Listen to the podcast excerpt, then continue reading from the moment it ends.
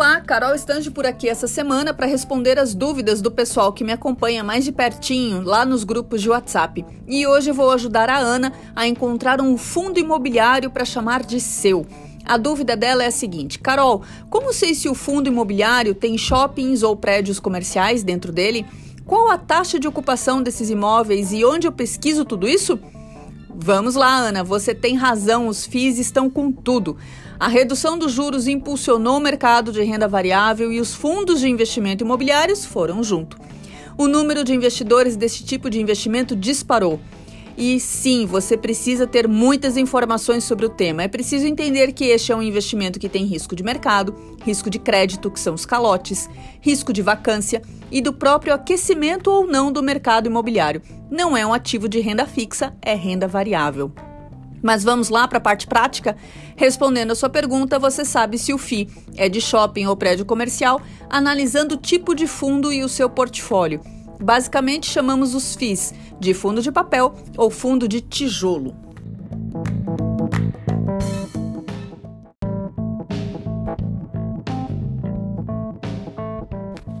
Os fundos de renda ou de tijolo são os fundos que geralmente contam em seu portfólio com imóveis físicos, como shopping centers, lajes corporativas, galpões industriais, imóveis residenciais, agências bancárias, escolas, universidades, hospitais e hotéis.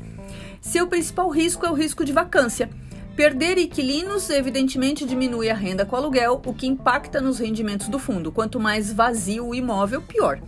Como exemplo de FIIs, fundos de papel, temos os CRIs, as LCIs e os FDICs, que são fundos de investimento em direitos creditórios.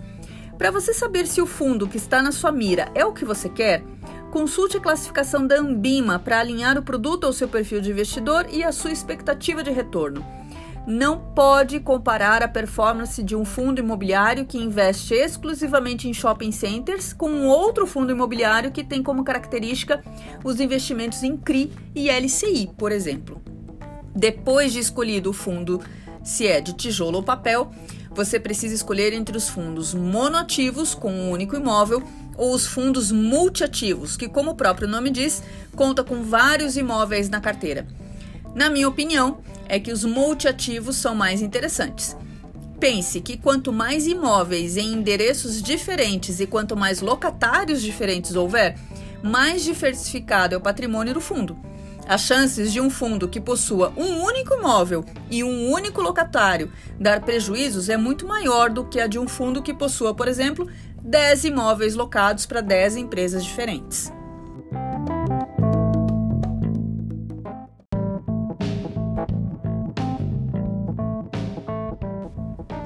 Ana, você também precisa conhecer o tipo de gestão do fundo, se ativa ou passiva. O próprio nome já ajuda, mas para não restar dúvidas, na gestão ativa, o gestor tem liberdade para vender e comprar imóveis, não sendo necessário passar pela aprovação de assembleia de cotistas. Situações normais ligadas ao dinheiro do fundo ficam totalmente aos cuidados do administrador. E nesse tipo de gestão existe alta rotatividade dos imóveis já que a finalidade é que o gestor realize a venda de imóveis valorizados e obtenha imóveis com bom potencial de valorização. Na gestão passiva, o gestor não tem liberdade para resolver determinadas situações, sendo necessário passar pela aprovação da Assembleia de Cotistas. Para esse administrador, somente é liberado resolver questões de rotina, de modo que toda situação significativa precisa ser transmitida e decidida em assembleia isso é importante você saber até pelo seu próprio tempo e desejo de entender o que acontece dentro do fundo. Um dos aspectos mais interessantes dos FIIs é a quantidade de tipos de fundos que existem. Aos fundos que investem em shopping centers, os que compram galpões logísticos ou industriais, os que preferem as lajes corporativas, aqueles que só compram títulos de valores imobiliários e tem até fundo de cemitérios e as características de rentabilidade e risco mudam conforme a carteira de ativos imobiliários que o fundo tem. Mas eu acho que o passo mais importante de todos você já deu: procurar informação de qualidade.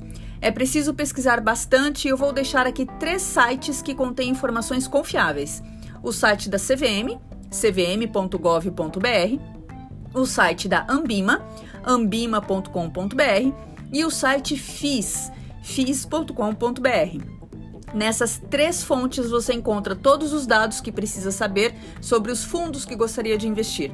Se você achar difícil, as consultorias de investimento existem justamente para descomplicar tudo isso ao investidor que não tem afinidade, tempo ou prazer em estudar o tema.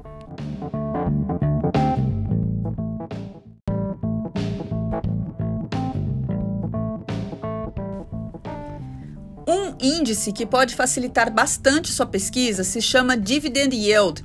Ele é um indicador mais observado para medir se um fundo está indo bem ou não, porque ele depende diretamente da habilidade do gestor do fundo em administrar os ativos, aumentando receitas, diminuindo vacância, controlando a inadimplência, investindo para a valorização dos imóveis e reduzindo custos. Há também a influência na dinâmica da economia, da região onde os ativos estão e quem são os inquilinos fundos com grandes variações nesse índice são piores, porque eles costumam apresentar um portfólio com menor qualidade de locatário, maior vacância ou projetos de desenvolvimento em estágios embrionários. Analise a lâmina de investimentos do fundo e seu histórico de pagamento de rendimento.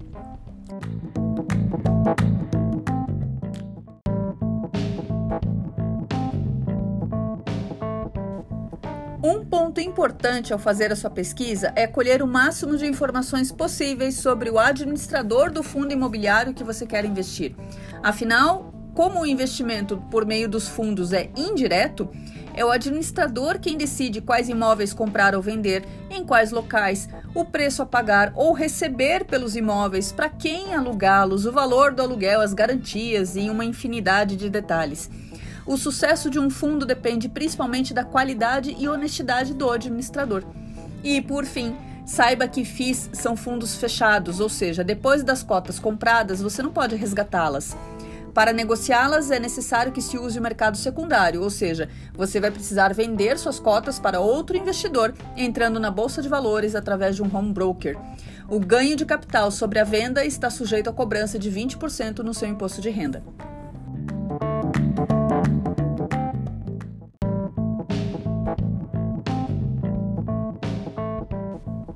Bastante detalhes, né?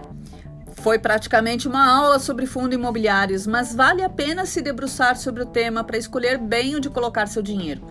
Pequenas variações de rentabilidade entre os fundos agora podem até não impressionar o investidor desatento que, sem perceber, olha para o curto prazo.